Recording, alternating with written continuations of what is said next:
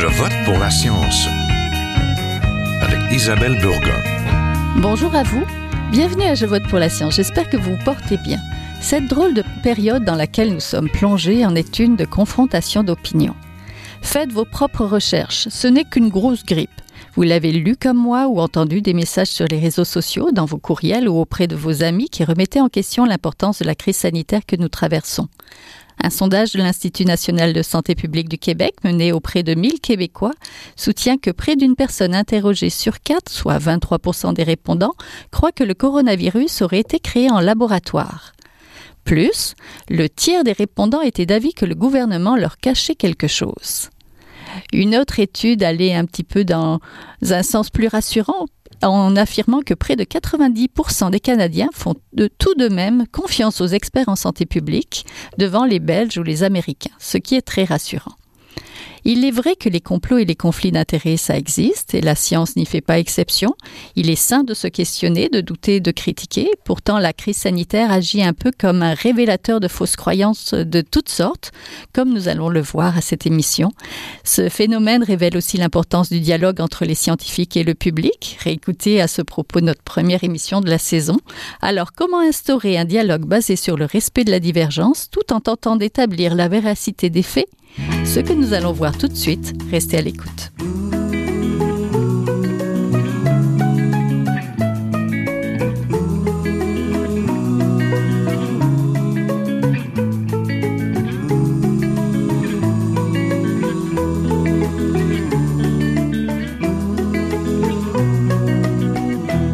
De croyances et de théories du complot en temps de pandémie, mais également de la place des médias et des messages scientifiques qu'on communique, je rejoins Marie-Ève Carignan, professeure agrégée au département de communication de Faculté des lettres et des sciences humaines de l'Université de Sherbrooke, directrice du pôle média de la chaire UNESCO de la prévention de la radicalisation et de l'extrémisme violent. Bonjour. Bonjour. Je rejoins aussi Eve Dubé, anthropologue médicale à l'Institut national de santé publique du Québec et auteur d'une étude Pandémie, croyances et perceptions dont nous allons parler aujourd'hui. Bonjour. Bonjour. À Montréal, il y a quelques semaines, près de 10 000 personnes ont manifesté contre le port du masque obligatoire à l'intérieur des lieux publics. Et déjà, les messages appellent sur les réseaux sociaux à se méfier des futurs vaccins, ce qui risque de nuire à une future campagne nationale de vaccination contre la COVID-19. J'aimerais tout d'abord savoir comment les fausses croyances peuvent nuire à la santé des individus, mais aussi à la santé publique. Peut-être Madame Dubé pour commencer. Oui, ben en fait, euh, mon champ de recherche c'est la, vaccination. Donc, plus plusieurs études ont démontré, y compris au Québec, que plus on croit à des, des fausses nouvelles ou plus on croit à, certaines fausses informations, moins on fait confiance à la science et plus on est méfiant envers les vaccins. Euh, C'était démontré aussi, euh, souvent on va alléguer la, pensée complotiste, de, la pensée irrationnelle, mais ce qu'on voit aussi, c'est que c'est théories-là ou ces fausses croyances-là ou ces mythes, ces perceptions-là, elles sont partagées par de quand même un nombre suffisamment suffisant de personnes qui, qui fait en sorte qu'on peut euh, nuire à, à, On sait avec les vaccins qu'on doit atteindre des hauts taux d'adhésion dans la population. On parle de 90% de la population vaccinée pour générer une immunité de groupe. Et donc, euh, ce qu'on voit, c'est qu'à peu près le quart, le tiers des gens ont une certaine méfiance envers les vaccins. Donc, ça a des impacts directs sur la prévention des maladies, la protection de la population. Oui, professeur Carignan, vous êtes d'accord que les fausses croyances peuvent nuire et à l'individu, mais aussi plus largement au groupe, à la société? Certainement, on a publié euh, la semaine dernière des premiers résultats d'une étude internationale euh, qu'on a menée avec des collègues en santé publique et en politique notamment. Et ce qu'on voyait, entre autres, une des questions qu'on a posées à l'international, c'était seriez-vous prêt à recevoir un vaccin homologué par la FDA s'il serait disponible Et on voyait vraiment qu'environ là à ce moment-là, c'était des données collectées début juin, à peu près 70% des Canadiens, un petit peu plus, étaient prêts à recevoir le vaccin.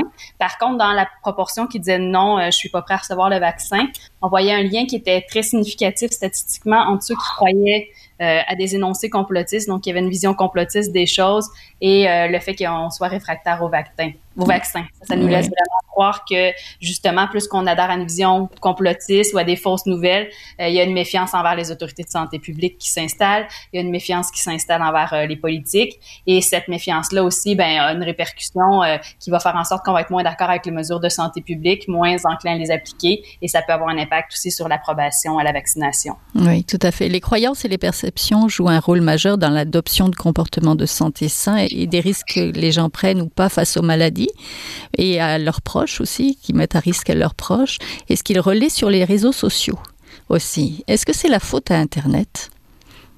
Madame Dubé? Ah, c'est une bonne question. Souvent, on va invoquer l'information sur Internet comme la cause de tous les maux dans la société. En fait, je dirais que souvent, ce que les études euh, illustrent, c'est que le fait d'avoir, euh, tu sais, il y a un biais de confirmation. Je pense qu'on va chercher l'information qui correspond à nos valeurs, nos intérêts, à ce que l'on croit. Donc, c'est c'est plus euh, le plus on est méfiant vers les vaccins, plus on va tendre à naviguer sur des sites contre les vaccins, par exemple. Et c'est pas nécessairement parce qu'on va recevoir de l'information dans les médias sociaux, sur Internet, qui, qui va nous convaincre d'adopter. Puis il y a tout le phénomène aussi des normes sociales. Donc, le fait d'être entouré de gens qui partagent certaines croyances va faire en sorte qu'on va être plus enclin à y croire. Donc, je pense qu'il y a encore un rôle important de notre réseau. Ça peut être le réseau social euh, en ligne, mais c'est aussi le réseau social dans la vraie vie qui va beaucoup influer sur nos perceptions, nos croyances, puis euh, nos, nos, comportements ultimement.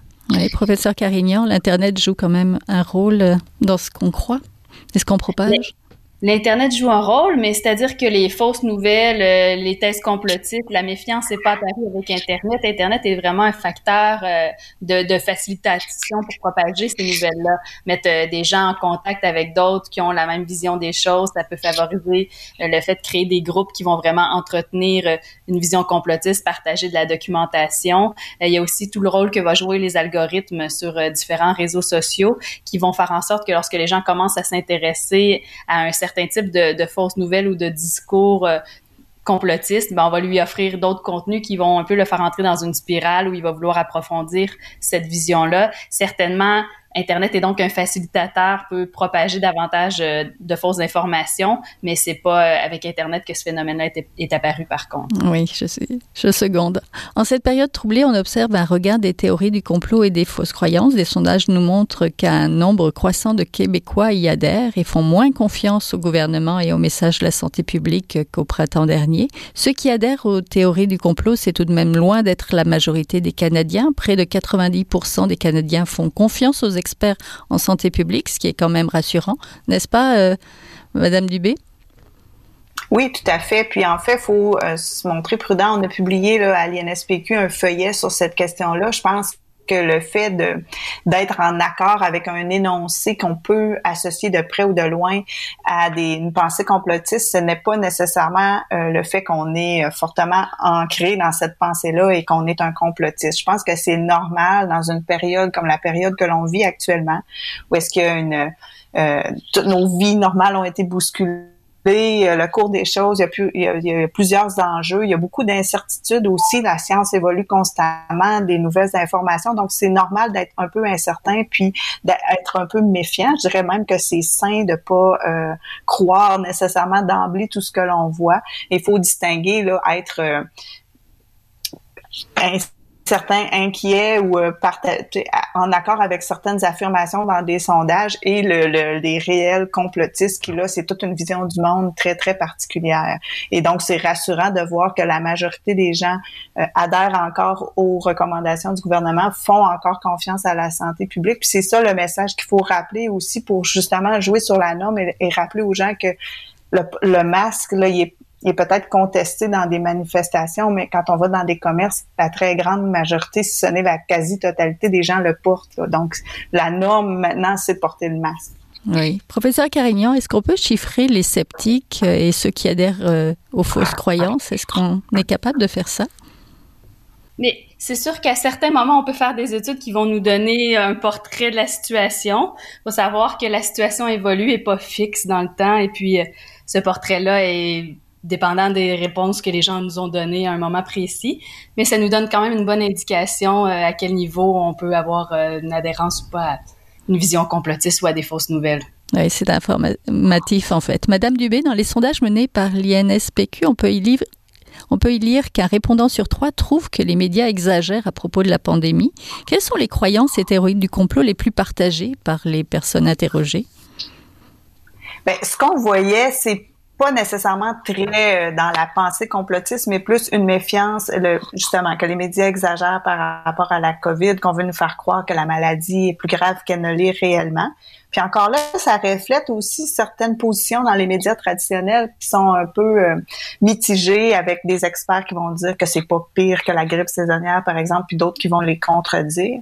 L'autre affirmation qui était le plus euh, partagée par les répondants à nos sondages, il faut se rappeler que c'était en mai dernier, donc à un certain moment dans le temps aussi, c'est euh, le fait que le gouvernement cache l'information par rapport à la pandémie. Puis là encore, c'est pas nécessairement une pensée complotiste que de croire ça, parce que dans les faits, je pense qu'on apprend souvent L'histoire nous démontre que le, gouvernement cache effectivement des choses et va divulguer des informations plus tard pour toutes sortes de raisons qui peuvent être justifiées ou non. Mais donc, c'est pas tant dans la pensée complotiste. C'est d'autres affirmations comme le lien avec les, euh, les tours du 5G était partagé par des beaucoup plus petites proportions des répondants au sondage. Oui, il y a l'usage du masque qui est un peu le symbole de cette méfiance envers les discours des gouvernements et de la santé publique. Les perceptions sur le port du masque ont d'ailleurs changé avec le temps, Madame Dubé. Hein.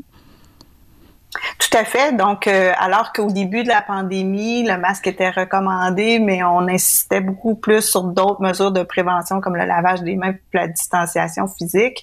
Là, les gens étaient plus incertains par rapport à l'utilité du masque. On a vu par contre que ça augmentait. Puis dans les derniers résultats, c'est près de 90% des répondants qui considèrent que le masque permet de protéger les autres personnes de la COVID, ce qui reflète là, l'état des connaissances scientifiques actuelles, puis à peu près 70% qui affirment que le masque les protège eux-mêmes, ce qui est aussi très aligné avec les évidences scientifiques, là, ou ce que l'on sait en ce moment. Oui, professeur Carignan, est-ce que vous êtes penché sur le masque aussi dans vos études? Pas sur le masque directement. Par contre, euh, plusieurs éléments qui ont été mentionnés dans l'étude de l'INSPQ qu'on avait aussi euh, euh, évoqué dans notre étude en avril et celle qu'on a administrée en juin. Et les résultats de juin vont un peu dans le même sens que les résultats de l'INSPQ, c'est-à-dire qu'on voyait vraiment que les gens croyaient davantage que le gouvernement pouvait cacher des informations, ce qui ne veut pas dire nécessairement qu'on adhère à des théories complotistes à ce moment-là. C'est une méfiance qui peut parfois être naturelle lié au fait que le gouvernement nous dit pas tout nécessairement, mais nos données démontraient vraiment un fort lien entre cette croyance-là puis l'adhésion à d'autres énoncés complotistes. Ce que ça nous permettait de voir, c'est que ceux qui croient finalement qu'il y a vraiment un complot ou des éléments cachés, ben c'est très fort puis font vraiment un lien entre leur vision des choses dans différents énoncés. Donc, ont tendance à davantage croire que le virus a été fabriqué en laboratoire, que peut-être les pharmaceutiques sont impliqués euh, dans une proportion moindre, mais quand même présente. Là, il y a, il y a tout l'élément de la 5G. C'est donc une vision qui est quand même assez organisée, mais qui reste marginale. C'est une faible portion de la population, même si elle est importante assez pour qu'on s'en préoccupe. On parle, selon les données, d'une personne sur quatre, une personne sur cinq. Euh, c'est quand même beaucoup. Ça s'est fait rapidement, mais c'est pas tout le monde qui euh, adhère à cette vision-là. On a tendance à penser parfois qu'ils sont plus nombreux parce que, ben, justement, dans les manifestations anti-masques, sur euh, Facebook, sur les médias sociaux, ils se font entendre fortement. Ils sont très présents, très bruyants. Euh, et c'est là qu'on a l'impression que leur, place en société est très grande. Oui, ce phénomène révèle peut-être combien la méthode scientifique et ses résultats sont encore mal compris. Que peut-on faire? Comment renouer le dialogue avec euh, des personnes qui doutent et qui élaborent les théories du complot, même si elles ne sont pas nombreuses? Mais c'est une bonne question. En effet, on voit vraiment que euh, les, les, gens qui adhèrent davantage à cette vision des choses-là sont très méfiants envers euh, les autorités quelles qu'elles soient. Donc, pas seulement politiques, mais aussi scientifiques, euh, les médias, les chercheurs. Et c'est certain qu'il y a une méconnaissance de comment fonctionne la science qui nous amène à croire qu'il faudrait davantage, là, peut-être inculquer dès le secondaire des cours qui vont permettre de comprendre comment fonctionne la recherche scientifique, mais également aussi la recherche médiatique. C'est quoi le rôle de journaliste? Qu'est-ce qu'il fait de façon professionnelle? Cette éducation-là aux médias est très importante pour euh, faciliter peut-être le choix des sources d'information ou mieux comprendre comment elles fonctionnent. Euh, on voit d'ailleurs dans nos données que l'éducation pas dans toutes les euh, recherches, mais souvent on voit que c'est un facteur. Le fait d'être allé à l'université développe une certaine méfiance, un sens critique qui permet peut-être de contrer la désinformation et les théories du complot, ce sens critique-là est très important. Et pour les chercheurs, ben c'est sûr qu'il y a tout le défi aussi d'aller vulgariser la science, faire comprendre la recherche, euh, justement aller dans les médias, aller parler publiquement. Mais c'est parfois un défi de temps et puis d'énergie euh, pour les chercheurs en question. Oui, Madame Dubé, de toute façon, la science évolue. Depuis euh, le printemps dernier, on a appris beaucoup, on s'est trompé aussi très certainement, on s'est beaucoup remis en question. Tout à fait. Puis je seconde complètement euh, professeur Carignan dans le sens que c'est important de miser sur l'éducation des jeunes générations, la vulgarisation scientifique, mais aussi euh, euh, il y a, peut-être un lâcher prise que l'on doit avoir par rapport à une certaine minorité, une, portion très marginale de la population qui adhère fortement à ces théories-là. Je pense que ce qu'il faut se rappeler, entre autres en santé publique, quand on communique, c'est qu'il faut parler à la, à la majorité silencieuse, donc la majorité qui fait toujours confiance confiance à la science, fait toujours confiance au gouvernement, à la santé publique. C'est eux notre auditoire. Euh, il y a très peu de chances que je parvienne à convaincre quelqu'un qui adhère complètement à des théories du complot euh, euh, de le faire changer d'idée ou de, de, modifier parce que c'est très profondément ancré. Puis c'est souvent lié à d'autres phénomènes sociaux, un, un sentiment d'exclusion. en tout cas, il y a plein de théories en psychologie là, qui s'intéressent à pourquoi on va développer ces, cette vision du monde-là. Euh, mais je pense qu'il faut se rappeler que la grande majorité des gens, ben, ils adhèrent pas nécessairement d'emblée à ces, à ces discours-là. Oui, professeur Carignan, les Canadiens sont peut-être plus confiants que les citoyens de d'autres pays. Vous êtes intéressé à sept autres pays. Euh, le chiffre que j'ai sous les yeux, c'est 78% des Canadiens contre, par exemple, 48% chez les Belges qui font confiance euh, donc à leur gouvernement. Est-ce que c'est un bon chiffre et est-ce qu'on est plus confiant ici? Nos, chiffres sont très forts au Canada lorsqu'on compare avec les autres pays. Là, sur notre dernière étude de juin, justement, on voit que la confiance était très forte envers le gouvernement. Sans doute qu'il y a eu des mécanismes qui ont été mis en place rapidement au début de la pandémie qui ont généré cette confiance-là. On a vu une confiance très, très forte, entre autres au Québec, envers le gouvernement provincial euh, dès le début de la pandémie. Les points de presse quotidiens, euh, euh, les efforts qui ont été mis en place pour vraiment faciliter les, les, canaux de communication ont certainement eu un impact sur cette confiance-là. La même chose au niveau On a vu aussi une forte confiance là, envers les autorités de santé publique, ce qui démontre le point euh, dont parlait précédemment le professeur Dubé, c'est-à-dire que la majorité de la population est ouverte, veut entendre ce que le gouvernement, ce que la science a à dire, euh, et c'est à eux qu'il faut s'adresser en premier parce que bon, faut pas fermer le canal de communication avec les gens qui doutent pour essayer éventuellement de pouvoir les raisonner, garder contact, mais c'est pas les gens qui on parle en premier. Euh, mais oui, en général, la population canadienne a assez confiance dans les autorités officielles et euh, ça, ça aide à, prouver les mesures et à aller chercher des sources d'informations qui vont être euh, adéquates. Oui, c'est quand même une, une confiance qui s'effrite un peu. Il y a eu un récent sondage de l'Institut de la confiance dans les organisations. C'est un bris de confiance qui serait aussi envers les journalistes euh, et même la science plus largement chez une fraction de la population. Est-ce qu'il faudrait, plutôt que de pointer du doigt ou se moquer, tenter de rejoindre ces citoyens en expliquant mieux ce qu'on sait et pourquoi on le sait? Certainement, mais c'est pas nouveau. Il y a quand même un gros pourcentage de la population qui est méfiant envers les politiciens. Puis d'ailleurs, dans notre euh, sondage, là, je l'avais peut-être pas mis de l'avant, mais on voit vraiment la différence entre euh, la confiance envers le politique en général, mais la confiance qui est beaucoup plus faible envers les politiciens en tant que personne. Euh, il y a donc une méfiance envers la, personne individuelle, même si on croit à la fonction politique. Euh, et ça, ça se reflète aussi dans la méfiance envers les journalistes, envers différentes professions, là, qui est pas nouvelle. On voit dans les sondages depuis des, des, années. Là. Non, c'est pas nouveau. Est-ce que ça a changé depuis juin, Madame Dubé? Est-ce qu'il y a eu une évolution justement dans cette euh? c'est pas ce que nos euh, sondages réguliers indiquent. Il semble que le, niveau de confiance demeure généralement fort puis élevé.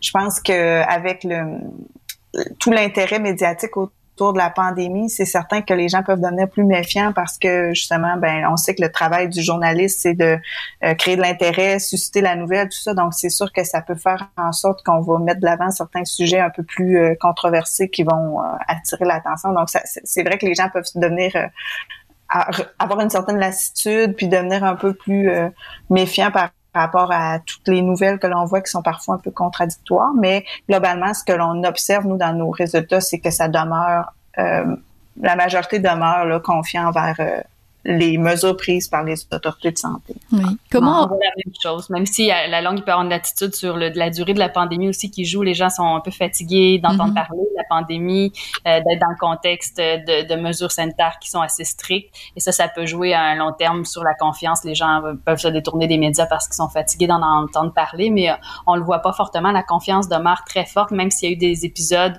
où on pensait peut-être la confiance baisserait, par exemple avec euh, euh certains problèmes qu'on a vus dans les centres de soins de longue durée, euh, mais ça semble pas trop se refléter euh, sur nos chiffres. Les journaux parlent actuellement beaucoup de, des théories du complot, de complotistes. Est-ce qu'il n'y a pas une manière peut-être de parler de ça qui est peut-être à modifier ou à changer? Est-ce que aussi peut-être les journalistes et les journaux devraient se faire un petit peu un mea culpa de la manière dont on parle des fausses croyances, des complots? Ben, je pense qu'en en mettant ces, en mettant ces nouvelles-là de l'avant, on risque de peut-être créer des doutes chez des, les gens qui en avaient pas. Donc, euh, en titrant euh, gros titre 5G, euh, les, des tours de 5G incendiés par, parce que les gens croient que c'est lié à la pandémie, peut-être certaines personnes peuvent se mettre à adhérer à cette nouvelle-là. On sait euh, aussi, entre autres, dans, dans, mes recherches en vaccination, on sait le pouvoir de la norme. Donc, de mettre trop l'emphase sur les mythes, le fait que certaines personnes ne vaccinent pas, ça a un effet négatif sur l'adhésion globale. On est, c'est toujours préférable de mettre l'accent sur le fait que la majorité des parents vaccinent, que la majorité des parents ont confiance envers les vaccins, plutôt que de, tu sais, euh, euh, mettre la, la, lumière ou l'accent sur les anti-vaccins, ce qui je peux comprendre d'un point de vue journalistique ou médiatique peut être plus intéressant, mais d'un point de vue de santé publique, c'est moins euh, bénéfique. Oui, professeur Carignan, vous qui qui travaillez à la chaire d'UNESCO de la prévention de la radicalisation et de l'extrémisme, est-ce qu'il faut en parler ou pas en parler? C'est une très bonne question qu'on se pose depuis un moment. Déjà, moi, la première chose qui me rassure, c'est que depuis quelques temps, on travaille entre autres sur euh, les pratiques journalistiques en lien avec la, la, COVID, comment la COVID a affecté les pratiques journalistiques. On a rencontré beaucoup de médias, de journalistes. Et euh, ce qui me rassure, c'est que les journalistes se posent ces questions-là parce que je trouve que déjà de se poser la question, est-ce qu'on couvre trop? Est-ce qu'on fait bien d'en parler? Ça prouve qu'il y a quand même un bon réflexe éthique de la part des professionnels de l'information qui se questionnent, qui veulent savoir s'ils prennent les bonnes décisions. Ça, ça me rassure beaucoup. Euh, je crois que c'est important de parler de, phénomènes qui sont quand même présents en société. On a vu des manifestations qui comptaient un nombre important de participants. On peut pas les ignorer, évidemment.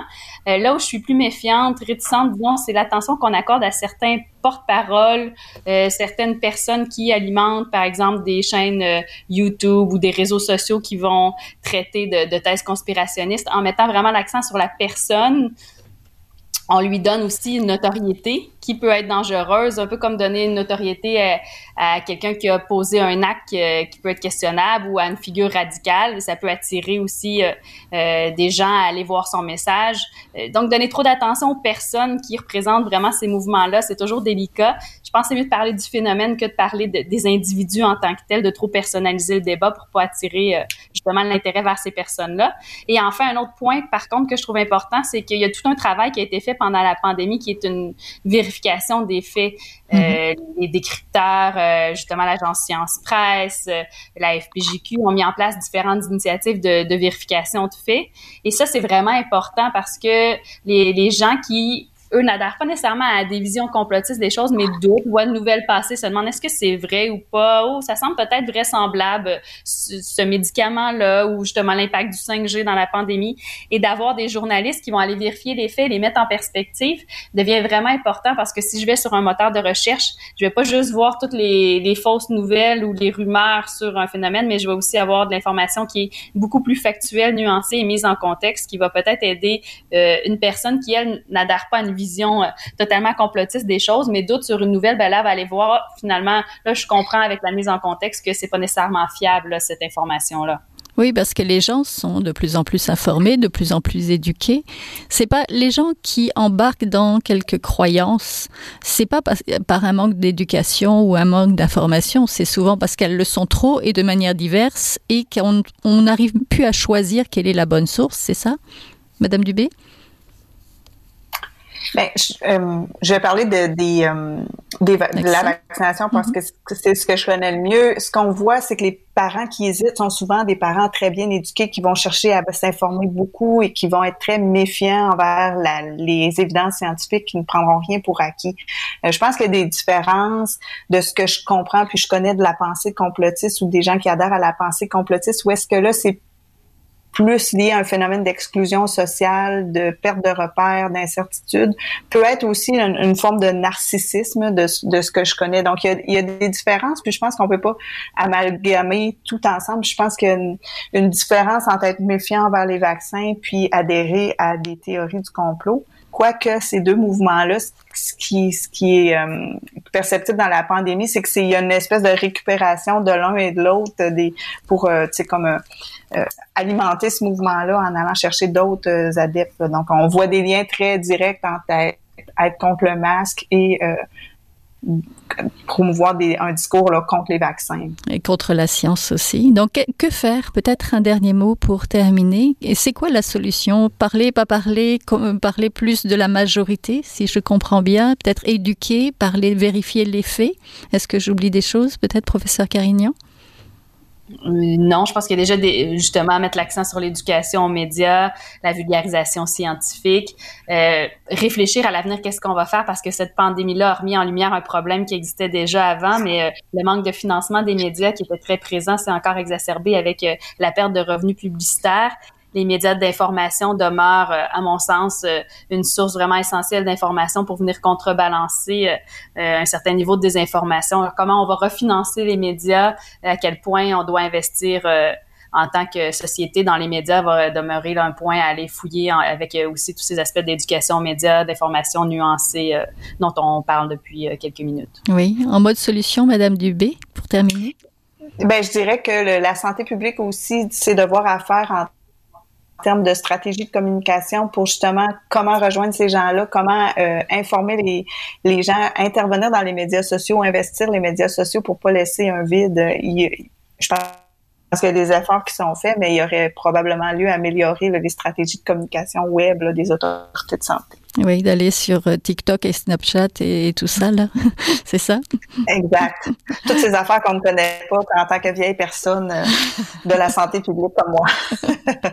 Entendu. Bachour, merci beaucoup. On était en compagnie de Eve Dubé, anthropologue médicale à l'Institut national de santé publique du Québec, et de Marie-Ève Carignan, professeure agrégée au département de communication de la Faculté des lettres et sciences humaines de l'Université de Sherbrooke. On va mettre euh, le lien et vers vos études et c'est le lien vers la chaire de l'UNESCO sur la prévention de la radicalisation et l'extrémisme violent pour que les gens puissent aller fouiller tout ça et s'informer. Merci.